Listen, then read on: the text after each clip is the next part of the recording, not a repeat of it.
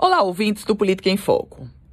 Por que o governo do estado do Rio Grande do Norte se nega a convocar os classificados do concurso da Polícia Civil do estado do Rio Grande do Norte?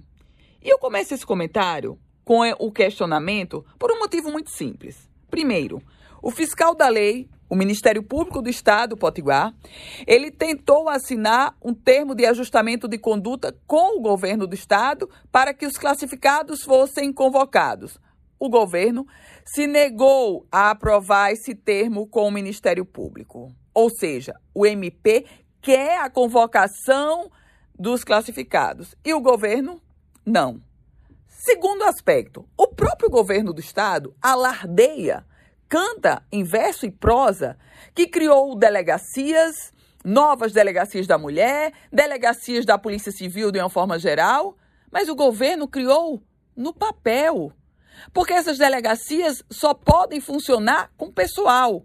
E hoje a Polícia Civil do Rio Grande do Norte tem apenas 25% do efetivo que deveria ter, que está previsto em lei. Aliás, 25% não. Porque se nós formos observar efetivamente aqueles policiais civis que estão trabalhando na atividade fim, não dá nem 25%, chega a 15%. E aí você me pergunta, Ana Ruth, e o restante? O restante está em atividade administrativa ou cedido a outros órgãos. Na prática, a Polícia Civil do Rio Grande do Norte funciona com apenas 15% do seu efetivo. Portanto, a carência é enorme e um reflexo da carência da Polícia Civil é a insegurança que está posta no estado do Rio Grande do Norte. Um outro aspecto, a previsão orçamentária para a convocação dos classificados do concurso da Polícia Civil. Então, conclua comigo. Se o Ministério Público, que é o fiscal da lei, defende a convocação e diz mais que essa convocação dos classificados não vai de encontro à lei de responsabilidade fiscal nem à lei, à lei eleitoral. Se temos vagas abertas para isso, se temos orçamento aberto para isso, por que o governo do estado não convoca esses classificados da Polícia Civil?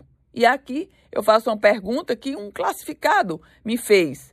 A quem interessa a polícia civil fragilizada como hoje está? A quem interessa manter essa extrema fragilidade da Polícia Civil do Rio Grande do Norte, fragilidade essa que acontece a partir do enorme déficit do seu quadro. Eu volto com outras informações aqui no Política em Foco com Ana Ruth Dantas.